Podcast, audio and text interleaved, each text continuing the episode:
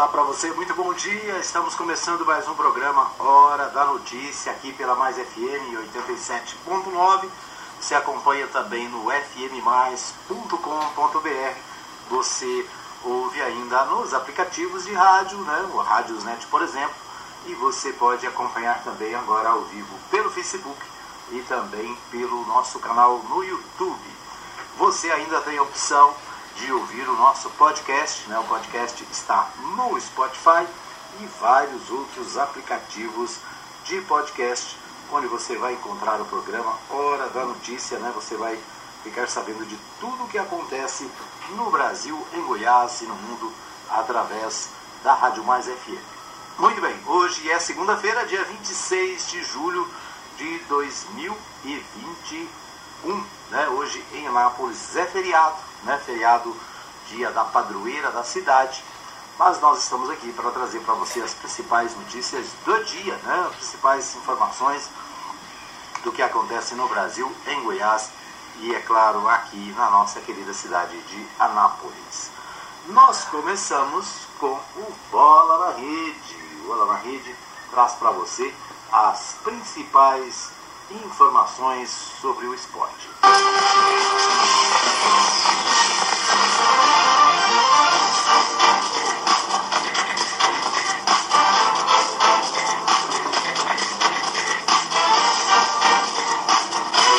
Edmar Silva traz o que é destaque no futebol. Bola na rede. Muito bem, portanto, no Bola na Rede a gente traz os destaques do esporte, né? E a gente começa, vamos começar pelas Olimpíadas, né? Hoje, é, aliás, nos últimos dias, né? Estamos vivendo aí as emoções das Olimpíadas, né? Tem é, já muitas, muitas medalhas em jogo, né? E o Brasil, até agora, pelo que eu estou sabendo, o Brasil tem três medalhas, né? E a novidade é a Raíssa Leal, a Raíssa Leal, a fadinha, faz história e é prata no skate street nas Olimpíadas. A maranhense tem 13 anos e faz uma, fez uma grande prova. É superada apenas por uma japonesa da mesma idade, a Momiji Nishihara. É, a Funa Nakayama completa o primeiro pólio olímpico do street feminino. Enquanto toda a arquibancada se calava no complexo, complexo Ariake, Raíssa Leal dançava. Ao lado da amiga Marielle Didal, das Filipinas, parecia não se importar com o que acontecia à volta, mesmo antes da manobra, que poderia definir o seu futuro. Ali, no circuito montado em Tóquio, não se mostrou assim tão diferente da pista de Imperatriz no Maranhão. Ao ignorar qualquer pressão, a menina de 13 anos fez história, conquistou prata e garantiu a segunda medalha para o skate street nas Olimpíadas de Tóquio, repetindo o resultado de Kelvin Hoffler no domingo. É, então a garotinha de apenas 13 anos e a nova estrela brasileira, né, Issa, é a atleta mais jovem da história do Brasil a subir o pódio a um pódio nas Olimpíadas. Aos 13 anos e 203 dias bateu de longe o recorde de Rosângela Santos, bronze em Pequim em 2008 com 17 anos no 4 por 100 do atletismo. Tadinha é também a mais jovem brasileira a participar dos Jogos. A marca anterior era de Talita Rodrigues, nadadora que foi finalista dos 4 por 100 livre em 1948 nos Jogos de Londres. Na ocasião tinha 13 anos e 347 dias. Né? Então esse é o destaque do dia nas Olimpíadas. Né? A garotinha é, de apenas 13 anos faturou medalha de prata no skate. Né? O skate que está é, estreando nas Olimpíadas, né? um novo esporte nas Olimpíadas. O skate que até bem pouco tempo né? era bem é, marginalizado pelos seus praticantes. Muito bem. Aqui no Brasil né, temos o Brasileirão com toda a, a, as, todos os jogos né, e as festas do final de semana, o destaque, sem dúvida nenhuma, foi para Flamengo 5, São Paulo 1. Né? O Flamengo deu de goleada no São Paulo né, ontem à tarde no Maracanã. E né, esse é o jogo mais comentado na imprensa por todo lado.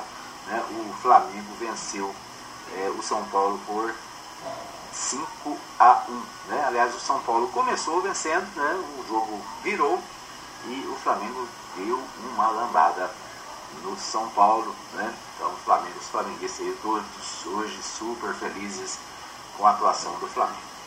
Quem venceu também foi o Atlético Mineiro. O Atlético venceu o Bahia também por um placar elástico, né? 3 a 0. Né? Um Atlético Mineiro que é o segundo colocado no Brasileirão. O Palmeiras venceu o Fluminense por 1 a 0 no sábado, né? Palmeiras 1, Fluminense 0, o que garantiu ao Palmeiras a liderança do campeonato, continua na liderança, né? já estava na liderança e continua. O Grêmio e o América jogaram no sábado também, 1 a 1 né? O Grêmio continua ruim das pernas, é, a, conseguiu apenas um empate em cima do América. O Cuiabá venceu o Atlético Clube Goianiense na quarta-feira. Né? O Cuiabá teve aí a segunda vitória do Brasileirão na quarta-feira contra o Atlético de Goiás. Vamos ver o que mais tivemos ontem. É, vamos aqui para a 13 terceira rodada, que foi ontem, né? Fortaleza e Red Bull Bragantino, Fortaleza 1, Red Bull 0. É, ontem também teve Santos e Atlético Goianiense. Esse sim, jogo da 13 terceira rodada na Vila Belmiro o Atlético Clube Goianiense venceu o Santos por 1 a 0. Né? Então o Atlético é, venceu o time da Baixada Santista. É, o Atlético Paranaense venceu o Internacional por 2 a 1. Isso também ontem é, lá na Arena da Baixada. O Esporte e o Ceará ficaram no 0 a 0. Né? Então esses os jogos da 13 terceira rodada. Hoje ainda tem é, Juventude Chapecoense às 18 horas.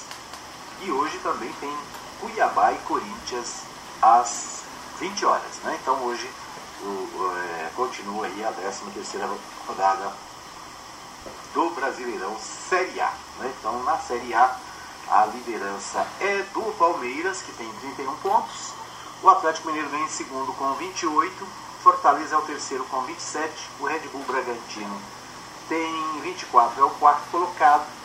O quinto colocado é o Atlético Paranaense, tem 23. E o Flamengo, todo festejado ontem, né? Uma grande partida ontem, é o sexto colocado, tem 21 pontos. Depois vem o Ceará com 19, é o sétimo. O Atlético Goianiense é o oitavo com 18. Bahia tem 17, é o nono. Fluminense tem 17, é o décimo. O Santos tem 16, é o décimo, décimo primeiro. Corinthians vem 12 com 14. E Internacional tem 14 também, é o 13. Juventude também tem 13, é o 14. O Cuiabá tem 12, é o 15. Né? O Sport Recife tem 11, é o 16. E na linha da degola, né? na zona de rebaixamento, no Z4, está o São Paulo com 11, é o 17. O América tem 10, é o 18 e o, 19, o 19 é o Grêmio com 7 e o 20 tem apenas 4 pontos, é a Chapecoense. Né? Então, é, nesse momento, São Paulo, América, Grêmio, América Mineiro, né? Grêmio e Chapecoense são os quatro né, na linha de rebaixamento né, para a Série B. Então, é isso aí. Esses os, os jogos de, do final de semana né, e a classificação do Brasileirão Série B. Na Série A, na Série B, vamos ver o que tem aqui na Série B. Série B também está na 14 rodada. Nós tivemos jogos no sábado, deixa eu ver aqui. Sábado, aliás, nós tivemos na sexta-feira, né? Sexta-feira teve Goiás 2, aliás, Ponte Preta 2, Goiás 1, né? o Goiás perdeu para a Ponte. Teve também na sexta-feira Londrina 1, Remo 0. É, no sábado teve Vila Nova 0, Cruzeiro também 0, né? Foram os dois times de Goiás aí. Não venceram. A Confiança 0, Botafogo 1. No, no sábado também, Náutico 1, Brusque 1. CSE 2, Vitória 1. Vasco da Gama 4, Guarani 1. Ontem, pela Série B, teve é, Operário do Paraná 1, Curitiba 0. Sampaio Correia 2, CRB 3. E Havaí 1, Brasil de Pelotas também. Né? No Brasileirão Série B, quem é líder é o Náutico, né? O Náutico tem, Náutico tem 30 pontos, é o primeiro colocado. É isso? É isso. Náutico, primeiro colocado com 30 pontos. O Curitiba vem em segundo com 25. CRB é o terceiro com 24. E o Goiás, né, apesar de ter perdido nesta, na última rodada aí, é o quarto colocado com 23 pontos. Então uma boa classificação do Goiás. Né? Depois vem Guarani com 23. É o quinto, Vasco da Gama tem 22. É o sexto, Havaí tem 22 também. É o sétimo, Operário do, do Paraná tem 21. É o oitavo, o Brusque tem 20. É nono, Sampaio Correia tem 20. É o décimo. CSA tem 18. É o décimo primeiro. Botafogo do Rio de Janeiro tem 16 pontos. É o décimo segundo. O Remo tem 16 também. É o décimo terceiro. Vila Nova de Goiás é o décimo quarto com 15. É o 15 é o Vitória com 12. Brasil de Pelotas tem 12 também, é o 16. Na linha de rebaixamento está Ponte Preta com 12, Londrina com 12, Cruzeiro com 12 e Confiança 10. Então esse, essa é a classificação da Série B do Brasil. Muito bem, esses os destaques do Bola na Rede para o nosso programa desta segunda-feira. Né? Então, o Bola na Rede né, tem aí os destaques de, desta segunda-feira. Você ouviu Bola na Rede. Muito bem, você ouviu. Muito bem, vamos às, à nossa pauta nacional. Na nossa pauta nacional, nós temos as seguintes informações. Vamos ver aqui a pauta nacional. Portal G1 destaca: Câmara aprova uma nova centena de urgências no primeiro semestre e agiliza a discussão de projetos. No mesmo período de 2020, sob a presidência de Rodrigo Maia, deputados aprovaram 73 requerimentos do tipo. Parlamentares criticam o atropelo em debates. Né? A Câmara dos Deputados aprovou mais de uma centena de requerimentos de urgência no primeiro semestre sobre o comando do presidente Arthur Lira, do PP de Alagoas. Na prática, a aprovação do regime de urgência encurtou o debate e agilizou a análise de projetos é, importantes que tramitaram na casa. Né? O levantamento de, do portal G1 identificou 102 requerimentos de urgência aprovados no período. Os dados constam do registro de matérias analisados em cada sessão e disponibilizados no site da Câmara. No mesmo período do ano passado, quando a casa era comandada por Rodrigo Maia, sem partido, no Rio, do Rio de Janeiro agora, né, sem partido, era do Democratas, já se, se sentia já sentia impactos na pandemia. Foram aprovados 73 requerimentos é, de urgência. O requerimento de urgência, se aprovado pela maioria dos deputados, permite que a matéria pule etapas de sua tramitação, podendo ser votada diretamente em plenário, sem análise de comissões temáticas. Embora Lila, Lira não seja o responsável direto pela aprovação do regime, a prerrogativa é do presidente da Casa, definir a pauta de votações e colocar os requerimentos em votação. Então, é, os deputados de oposição e os deputados independentes reclamam, né, é, criticaram ao longo do semestre esse tipo de rito acelerado para debater e votar projetos que sequer tinham relação com o cenário de emergência da pandemia. Né? Para esses parlamentares, algumas das propostas que foram votadas como urgentes precisariam de um debate mais aprofundado em comissões especiais e em audiências públicas. A maioria das urgências tem sido aprovadas com coro superior a 300 votos, o que mostra a soberania do plenário, declarou o presidente Arthur Lira. É, o projeto que pra, fragilizou a lei de improbidade administrativa, por exemplo, foi aprovado em 16 de junho um dia após ter sua urgência analisada em plenário.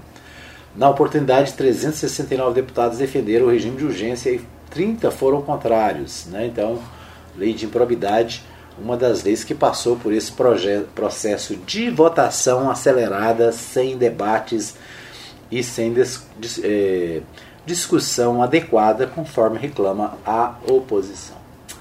Muito bem. O Fantástico de ontem trouxe o retrato da fome. Caldo com ossos alimenta a família por três dias em Cuiabá. Com a crise agravada pela pandemia e o aumento dos preços causados pela inflação, muitos brasileiros estão com dificuldade para colocar comida na mesa, como Janaína, mãe de quatro filhos, que ficou desempregada e com a conta apenas com auxílio emergencial. Né? A fome vem aumentando no Brasil atualmente. 19 milhões de brasileiros convivem com ela. O Fantástico mostrou um flagrante que retrata a situação. Em Cuiabá, uma enorme fila se formando na porta de um açougue em busca de doação de ossos. Janaína, mãe solteira de quatro filhos, que perdeu o emprego que tinha no setor de limpeza de um shopping durante a pandemia, é uma delas. Apenas com 375 reais do auxílio emergencial como verba, ela foi atrás da doação, um quilo de pedaços de ossos que sobraram da desossa do boi e ficam com um pouco da carne, cartilagem, cartilagem e gordura. Muito usados para cozinhar com feijão, os ossos ajudam a dar uma encorpada no caldo que Janaína e a vizinha Eliana preparam juntas.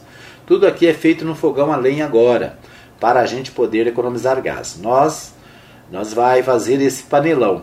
A gente come agora e depois a gente separa as, em vasilhas e guarda no congelador e vai retirando. Dá uns dois ou três dias para mim e para ela, certinho, explica Janaína. Né? Então, a reportagem levada ao ar pelo Fantástico ontem, é, colocando né, a questão da fome no Brasil. A fome está de volta, nada menos que 19 milhões de brasileiros estão enfrentando dificuldades básicas no que se refere à alimentação. Né? Então, lamentavelmente, né, nós estamos vivendo um momento difícil mais é, de 19 pessoas enfrentando a fome, mais de 15 milhões de brasileiros desempregados, né? estão vivendo uma crise absurda, o preço dos alimentos altíssimos, né? então basta ir ao supermercado para ver quanto custa o arroz, o feijão, o óleo, né? então tudo aumentou, tudo é, pela hora da morte. Brasil tem média móvel de 1.105 óbitos por Covid. Seis estados registram alta. País contabiliza 549.999 óbitos e 19 mil 19 milhões 685.616 casos de coronavírus, segundo o balanço do consórcio de veículos de imprensa com dados da Secretaria de Saúde. 549.999 mortos, né? Ou seja, praticamente né, faltou um para 550 mil brasileiros que perderam a vida para a Covid-19. Né? Não sei como é com você, mas todos os dias eu recebo informação de pessoas amigas né, que estão morrendo por causa da Covid-19. Né? Então, pessoas jovens, pessoas é, de idade média, pessoas idosas, pessoas de todo tipo, né? homens, mulheres, crianças, todos os dias. Recebo né, mensagens, informações de pessoas que estão enfrentando a Covid-19. Né? Agora, por exemplo, né, o nosso companheiro, nosso amigo de muitos anos, o Antônio Júlio de Oliveira, foi presidente do Partido dos Trabalhadores aqui em Anápolis, né, empresário, lojista, é, é, trabalhador na área imobiliária. Né? O Antônio Júlio está na UTI enfrentando né, grandes dificuldades por causa da Covid. Né? É claro que tinha, que tinha outras comorbidades, né? tem outras comorbidades, mas é a Covid que levou para a UTI. Né? Então, infelizmente, lamentavelmente, todos os dias né, pessoas amigas estão enfrentando a doença e muitos deles né, não sobrevivem, infelizmente. Né. Os números estão no novo levantamento do consórcio de veículos de imprensa sobre a situação da pandemia do coronavírus no Brasil, consolidados às 20 horas deste domingo. Né? O balanço é feito a partir de dados das secretarias municipais de saúde. Embora o número esteja decrescendo, né, esteja diminuindo o número a, a, a, número de mortes, mas ainda é altíssimo, né? mais de mil, 1.105 é o número registrado no domingo, dia 25. Ok, mais informações, o portal UOL destaca o seguinte, PT quer reforçar segurança de Lula contra atentados na campanha de 2022. Temor de ataque de bolsonaristas ou milicianos é discutido discretamente no partido. Né? O PT de São Paulo, o PT está discutindo um reforço na segurança de Luiz Inácio Lula da Silva durante a campanha eleitoral que o ex-presidente quer disputar para tentar voltar ao Palácio do Planalto em 2022. O tema é debatido discretamente por suas implicações óbvias, embora a motivação seja relativamente evidente. A radicalização presumida no ambiente político e a natureza de alguns apoiadores do presidente Jair Bolsonaro. O, não é segredo para ninguém que uma parcela expressiva da base bolsonarista é entusiasta de armas como o presidente e, em alguns casos, preconiza o uso da violência. Além disso, as relações do grupo político com milicianos e setores mais radicais de polícias estaduais é notória. Não é uma preocupação só da esquerda, claro, o próprio Bolsonaro foi ferido à faca em 2018 por um ex-integrante do PSOL que foi diagnosticado como doente mental. O atentado contra o então candidato é visto como um marco das campanhas eleitorais no pós-redemocratização, que no Brasil sempre tiveram corpo a corpo um fator essencial para a construção é, imagética, imagética da associação entre candidatura e população. Segundo a Folha, é, ouviu de dirigentes petistas, a ideia era fazer o reforço já agora na pré-campanha mas Lula vetou a hipótese. Em um país com histórico de violência política, como o ex-presidente, ele tem uma escolta de quatro agentes da Polícia Federal e dois motoristas com carros oficiais. Né? Então, é, a preocupação com as eleições e a preocupação é, especial com o presidente, ex-presidente Lula, né, para a segurança nas eleições. É fundamental que se faça. Né? O novo presidente da Fiesp, né, da Federação das Indústrias do Estado de São Paulo, é filho do ex-vice-presidente de Lula. Isso muda a política? É a pergunta, né? Após quase duas décadas de presidência de Paulo Scaff, a Fiesp, Federação das Indústrias do Estado de São Paulo, terá novo comando a partir de 2022. Quem ocupa a cadeira é Josué Gomes da Silva, empresário da Cote Minas e filho do ex-vice-presidente da República, José Alencar os, nos governos de Luiz Inácio Lula da Silva. Né? A entidade teve papel político importante no impeachment de Dilma Rousseff.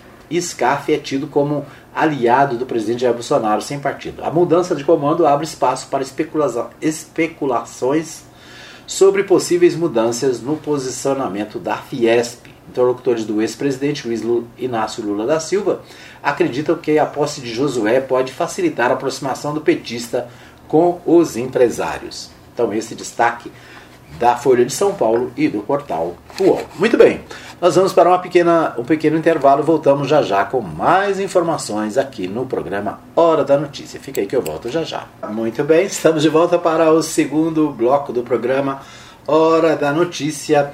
Você ligado, você bem informado. Hoje é dia 26 de julho de 2021, né? nós trazemos para você as principais informações do dia aqui no nosso programa. Quero abraçar a minha amiga Maria Santos, está sempre ligada. Um abraço também para a Maria Nalva Silva, também desejando um bom dia a todos. Um abraço para Adriana Pereira, né? Hoje está feliz porque o Flamengo venceu ontem o São Paulo por nada menos que 5 a 1 Então, os flamenguistas aí todos felizes, né? Um abraço ainda né, para o pastor Saulo Batista, sempre ligado, o pastor Marcos Rodrigues, né? Lembrando para você que agora também no nosso podcast você acompanha o pastor Marcos Rodrigues com o devocional matutino e o pastor Saulo né, com o ponto de vista bíblico. Então, no nosso podcast, né, basta, basta você procurar aí podcast Rádio Mais FM, você vai encontrar né, o podcast do nosso programa, Hora da Notícia, né, e vários outros programas, várias outras participações entre elas o pastor Saulo Batista do Nascimento, o pastor Marcos Rodrigues, o pastor é, Geraldo Ventura, quem mais, né? O pastor. É... Agora eu esqueci, né? então, muita gente, né? Muito... A irmã Lia Rezende, né? O pastor Eli Machado, né? Também presente. E também os cultos da Igreja Batista Nova Jerusalém. Tudo isso você encontra no podcast Rádio Mais FM, né? Só você procurar aí o aplicativo de podcast né, da sua preferência. Né? Eu é, tenho aqui né, a, o Spotify, né? Pelo Spotify você encontra o nosso programa né, e também os podcasts da Mais FM. Muito bem. Bom, hoje nós temos de volta o nosso amigo Libório Santos, Libório Santos, direto de Goiânia, trazendo né, as principais informações do dia. Depois de uma semana de descanso, o Libório está de volta né, e traz para a gente os seguintes destaques. Mais um grave acidente com morte na rodovia, em rodovia Goiânia, Goiana. Deputado quer acabar com o fundo partidário, dinheiro público usado na campanha eleitoral. Noiva acaba de se casar e vai tomar vacina contra a Covid. São alguns dos destaques né, do Libório Santos depois de uma semana de descanso está de volta. Vamos ouvi-lo.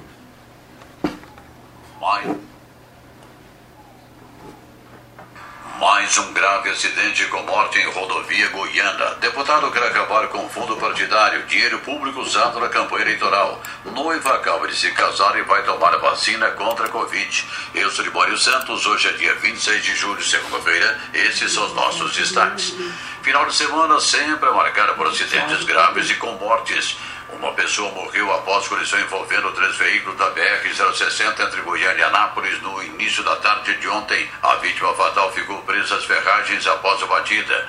Um veículo colidiu na traseira do outro que atravessou para a pista contrária e se chocou de frente com um terceiro carro.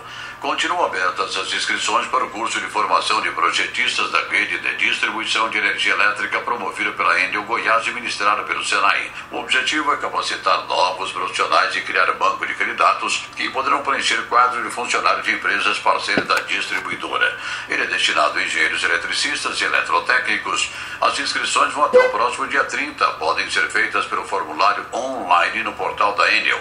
Roberto Vieira, responsável por planejamento e gestão da Enel Distribuição Goiás dá mais detalhes. É, nós estamos reforçando o nosso corpo técnico atual, estamos à procura de engenheiros e técnicos em eletrotécnica para poder fazer esse reforço das nossas equipes. Para isso, a gente está oferecendo gratuitamente o treinamento nas escolas do Senai. Esse treinamento ele tem o objetivo de deixar esses profissionais preparados para elaborar projetos, todos os tipos de projeto de rede de média tensão em toda a nossa área de concessão. Os interessados podem entrar em contato com o Senai, diretamente com o Senai, buscar por curso de projetista de média tensão ou curso de projetista de redes de distribuição. Esse curso ele vai ser pago pela Enel, totalmente grátis, e a Enel vai avaliar a performance dos profissionais que fizerem o treinamento e aqueles que tiverem melhor desempenho vão ser indicados pela Enel para as nossas empresas contratadas, nossas empresas parceiras que elaboram o projeto. E as empresas parceiras vão fazer a seleção desses profissionais para uma eventual contratação. No giro da bola, na Série B, os times goianos não foram muito bem no final de semana. O Goiás perdeu para a Ponte Preta por 2 a 1 Vila Nova empatou com o Cruzeiro em 0 a 0 Na Série A, o Atlético Goianiense, que vinha de duas derrotas seguidas, se recuperou ao vencer o Santos por 1 a 0 a rede particular de ensino planeja retornar com as aulas presenciais com 50% dos alunos no próximo dia 2. Cerca de 90% dos trabalhadores da rede particular já receberam a primeira dose da vacina. Na Universidade Federal de Goiás, as aulas recomeçam, mas ainda com sistema remoto. Sem festas devido à pandemia, a cidade de Goiás completou neste domingo, 25 de julho, seus 294 anos. Fundada em 1727 pelo bandeirante Bartolomeu Bueno da Silva, conhecido como Manhanguera, a cidade foi capital do estado de Goiás até o ano de 1937, quando o título foi transferido para Goiânia. Neste final de semana morreu vítima da doença Covid-19 uma assessora parlamentar da Assembleia Legislativa de Goiás, Tamires Ungarelli, jovem de apenas 33 anos de idade. Em Goianese, um fato inusitado. Uma noiva que havia acabado de se casar ainda com vestido de casamento foi até um posto para se vacinar contra a Covid. O município já vacina pessoas com idade superior a 31 anos. Começa hoje e se encerra dia 30 a semana Conexão COP promovida pelo CB Sescop Goiás. Serão cinco dias de muitas atividades, como palestras, workshops e convidados de renome nacional. Durante a semana, acontecem os lançamentos de produtos especiais para ampliar os negócios das cooperativas. A aprovação da Lei da Diretrizes Orçamentárias LDO pela Câmara Federal que define os gastos dos recursos públicos federais continua gerando debates. Isso porque, através dela, foi aprovada uma grande elevação no valor das verbas destinadas ao chamado fundão, o fundo formado com dinheiro público e destinado à distribuição para os partidos políticos fazerem campanha. O deputado federal José Delto, que defende o fim desses recursos que poderiam ser aplicados em benefício à população, diz que a proposta foi colocada de última hora para apreciação. Na verdade, o presidente da República, juntamente com o Centrão, eles já tinham feito um acordo. E um acordo que nós não participamos, não sabíamos do acordo o nosso partido Podemos. Quando ficamos sabendo que o Jabuti foi colocado é, na hora de último segundo, eu tive que mudar a orientação partidária, a orientação do nosso partido Podemos contra o fundão, contra a LDO, porque a LDO já estava viciada com fundão que foi aumentado de 2 bilhões e 700 para 6 bilhões no último segundo. Isso foi uma traição aos parlamentares que querem o bem do Brasil e querem campanhas mais baratas. Inclusive, nós queremos, na reforma política, acabar com esse negócio de dinheiro dos pagadores de impostos, dinheiro público, para fazer campanha eleitoral. Está tudo errado. Eram essas as informações de hoje de Goiânia, informou Libório Santos. Muito bem, então ouvimos aí os destaques do Libório Santos, né? É, trazendo aí as várias informações sobre as notícias dos as notícias de hoje, né, direto da capital de Goiânia, né? Acho interessante essa, essa, esse debate sobre esse debate sobre a questão eleitoral, né, o fundo eleitoral, porque é, é um é um, é um debate, né, que é, é, já tem sido feito há muito tempo. Deixa eu só tirar o som aqui que está me perturbando aqui. As, Aí, agora sim.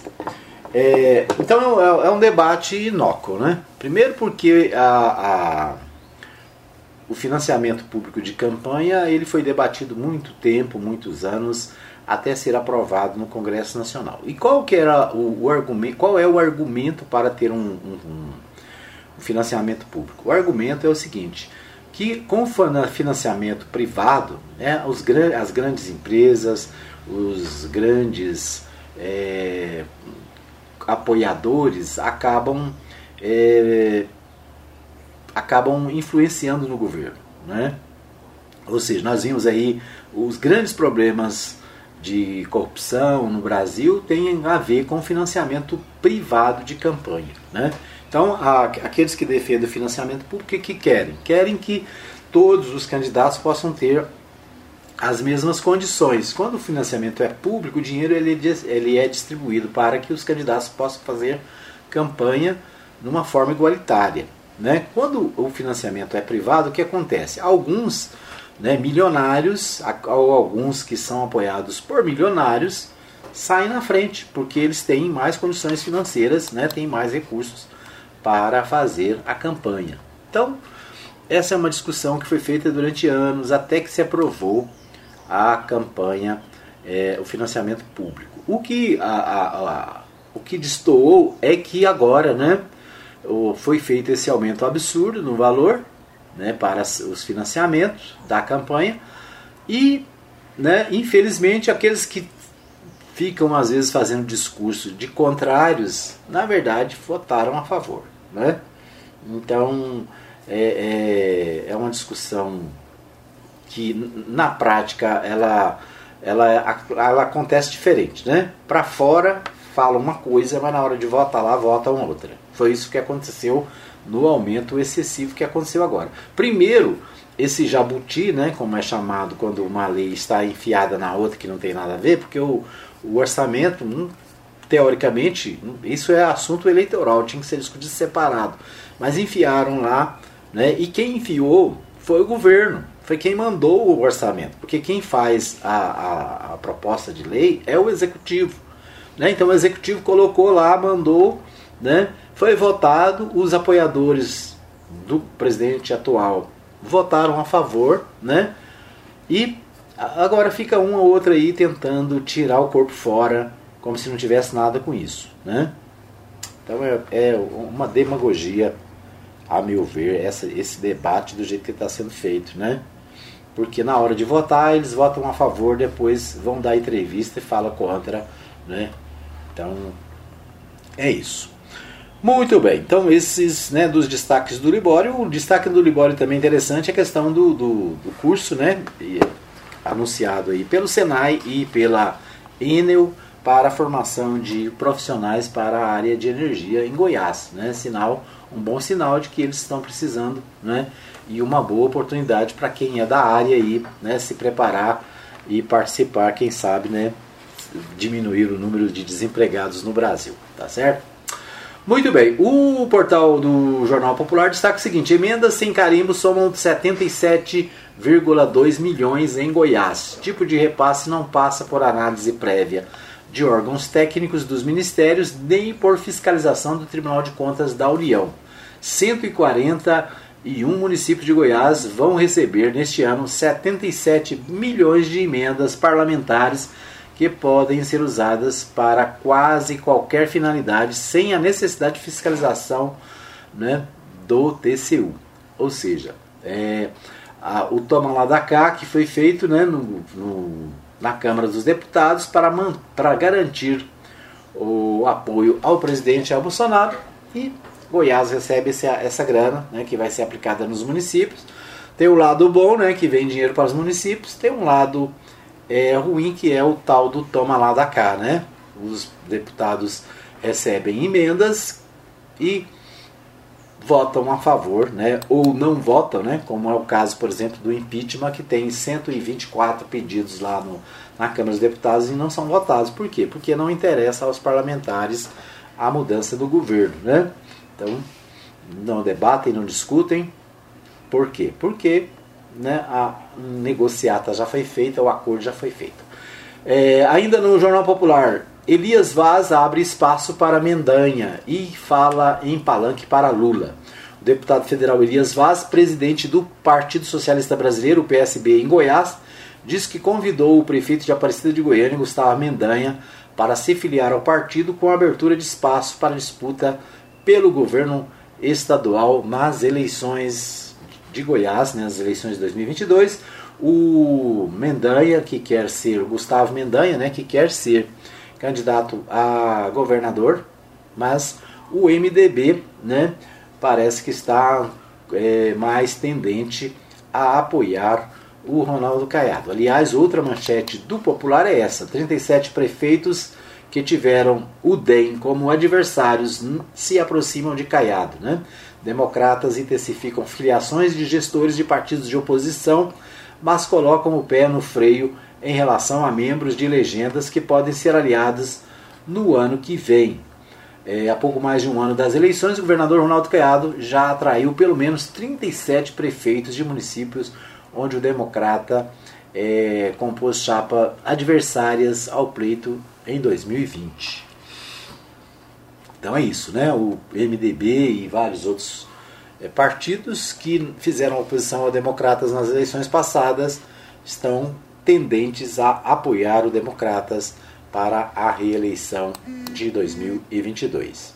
O Diário da Manhã destaca também, destaca também o mesmo assunto. Cresce o número de apoio de prefeitos à reeleição de Caiado. Haroldo Naves, presidente da Federação Goiana de Municípios, e Carlão Andrade, presidente da Associação Goiana de Municípios, né, AGM, justificam o engajamento de 180 dos 246 prefeitos à campanha por novo mandato do governador é, e ocorre por causa das parcerias administrativas e tratamento respeitoso. Né? Então, esta é a argumentação dos que estão se aliando ao governador para as eleições de 2022. Né? Prefeitos é, de Campos Verdes, Haroldo Naves, do MDB, e de Goianeira, Carlão Andrade, do Democratas, presidentes da Federação Goiana de Municípios e Associação Goiana dos Municípios, é, justificam o apoio de 180 dos 246 prefeitos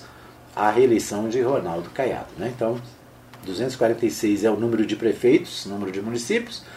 Destes, 180 estariam dispostos a apoiar o governador para a reeleição. Né? O governador consolida a base no interior para a campanha à eleição de 2022. É outra manchete aqui do Diário da Manhã. O Correio Brasiliense, né, entre outras coisas, destaca o seguinte: governador Ibanez Rocha dá entrada em hospital particular de, de Brasília. Fontes consultadas pelo Correio apontam que o chefe do executivo local passa por exames médicos. O governador do Distrito Federal, Ibanez Rocha, deu entrada no hospital do DF, o STAR, em Brasília, é, na noite deste domingo, dia 25 do 7. De acordo com fontes da saúde, da unidade de saúde, ele passa por exames médicos. Ibanez estava de férias e deve retornar ao trabalho nesta semana. Até então, quem está na gestão do governo é o vice-governador Paco Brito. Ibanez passou férias no Piauí, região onde passou a infância. Então, o Correio Brasileiro destacando aí, né, o governador fazendo exames, ele que estava de férias estava voltando, né, e não tem assim grandes informações, apenas, né, tudo indica está fazendo exames de rotina. Muito bem, esses os destaques no nosso segundo bloco. Vamos para mais um pequeno intervalo. Voltamos daqui a pouquinho com mais informações aqui no programa Hora da Notícia, né? Fica aí que eu volto já já. Muito bem, estamos de volta para o terceiro e último bloco do programa Hora da Notícia, hoje, dia 26 de julho de 2021, feriado em Anápolis, né? Estamos hoje de feriado, então se você precisa ir no comércio, precisa ir no banco, precisa ir em algum lugar, algum órgão público, tá tudo fechado, né? Então hoje é feriado é, municipal, dia da padroeira, né? Dia de Santana portanto a cidade está né, totalmente parada, né? muita gente viajando, muita gente emendando aí o feriado, descansando. Então, se você tem alguma coisa para fazer, né, tem que aguardar para amanhã. Né? Feriado apenas em Anápolis, então é feriado municipal. Né? Se você tem alguma coisa para fazer em Goiânia e outros lugares, aí sim é possível. Né? Mas a cidade hoje está é, de feriado feriado municipal, né, feriado de autoria do ex-vereador José Cacheta, né? José Cacheta é autor da lei que criou o feriado da padroeira aqui na cidade. José Cacheta, aí da, do Sindicato Rural, né, bastante conhecido na cidade, foi vereador, presidente da Câmara por um bom tempo. Muito bem, então esses, né, esses os destaques do dia. É, hoje tem aniversariante, né? Hoje tem o meu amigo, meu irmão Emerson Moreira, né? E também o seu filho Tiago Moreira estão fazendo aniversário hoje, né? Parabéns aos aniversariantes, nossos irmãos da Igreja Batista Nova Jerusalém, festejando seu aniversário. Ontem foi aniversário também da Ilia Fleury, né? Nossa amiga também fez aniversário ontem, muita festa, muita alegria, né? Muito é, muita comemoração. Parabéns a, aos aniversariantes. Né? Se você fez aniversário também, parabéns para você. Né? Que Deus abençoe. Que Deus abençoe a sua vida. Deixa eu ver se eu consigo tocar aqui a musiquinha dos parabéns para os aniversariantes.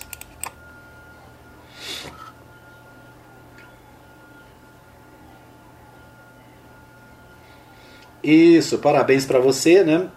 que faz aniversário, irmão Emerson, irmão Tiago, né, também para a irmã Elia, para todos os aniversariantes de hoje, né, o nosso parabéns, que Deus abençoe, muita saúde, muita alegria, muita paz. Quero abraçar o meu amigo Pastor Jonas em São Paulo, né, sempre conectado também, acompanhando nosso programa. Ele que também está no nosso podcast, o podcast é, aos pés de Jesus, né? Você pode acessar no nosso podcast da Rádio Mais FM ou você pode ouvir também às 11 da manhã na Mais FM e na web Rádio Mais Gospel. A participação do pastor Jonas é, Nascimento. Muito bem. Vamos aos destaques da cidade, né? Nosso tempo está se esgotando aqui, nós praticamente não, não falamos nada ainda do, do terceiro bloco, mas deixa eu tentar resumir aqui rapidinho, né? Nosso tempo está é, curtíssimo hoje. A CEMUS altera horário de bares e define protocolo de volta às aulas. É o destaque do jornal Contexto.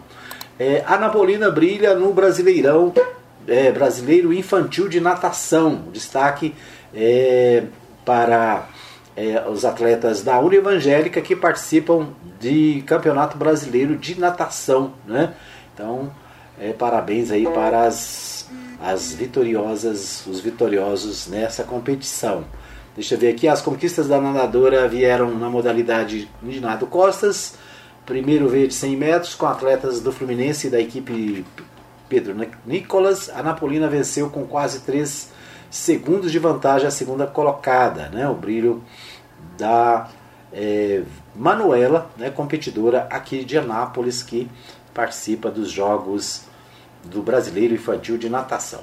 Então, parabéns. Né? Esse é o destaque do, do portal do Jornal Contexto. O portal 6 destaca é, obras e ações pelos quatro cantos da cidade. Né? Fala do aniversário da, cidade, da cidade, né? uma informação aqui da prefeitura. Passeio com fila Labrador sem focinheira termina com criança atacada no Recanto do Sol. É o destaque do portal 6. Menor teve ferimentos profundos nos dois lados do antebraço esquerdo e foi levado às pressas para o Hospital Municipal Jamel Cecílio. Então, um garotinho de 9 anos foi atacado por um cão fila labrador na tarde desse domingo, dia 25, em uma rua do Recanto do Sol, bairro mais populoso da região nordeste de Anápolis. O animal estava passeando sem focinheira com a dona quando a criança passou por ambos é, na rua. Então, um perigo, né? É, a, os animais sem focinheira na rua e trazendo perigo para as crianças e para né, as pessoas de uma maneira geral. O portal de Anápolis registra o seguinte: Anápolis registra é, 4 óbitos e 88 casos de Covid-19 nas últimas 24 horas. Então, Anápolis continua tendo um número grande de, de é, doentes né, com a Covid-19. Então, todo cuidado é pouco. Né? Vamos ter os cuidados necessários. O portal, é, portal Anápolis destaca: a vereadora Gabriela Rodarte esteve em Anápolis na sexta-feira. A vereadora de Goiânia, Gabriela Rodarte, do DC, participou de um encontro com o presidente da Câmara, Leandro Ribeiro, do Partido Progressista, e Thaís é, Souza, do Partido Progressista, também aqui em Anápolis. O encontro aconteceu na presidência da casa ao longo da manhã desta sexta-feira, dia 23. Os parlamentares conversaram sobre as possibilidades de aproximação entre os poderes legislativos de Anápolis e de Goiânia. Então, né, vereadora de Goiânia visitando a cidade é o destaque do portal Anápolis. Muito bem, esses os destaques de hoje no nosso programa. Né? Bom feriado para você, bom descanso para você que é, está noutra cidade, né? Tá trabalhando normal também. Bom trabalho, boa semana, que Deus abençoe a todos. Nós Agradecemos a você pela audiência, obrigado a você que nos acompanhou no Facebook, também na nossa transmissão ao vivo pelo YouTube. Obrigado pelo carinho de todos. A gente volta amanhã, se Deus quiser, às 8 da manhã com mais um Hora da Notícia. Um abraço para você é, e até amanhã, se Deus quiser.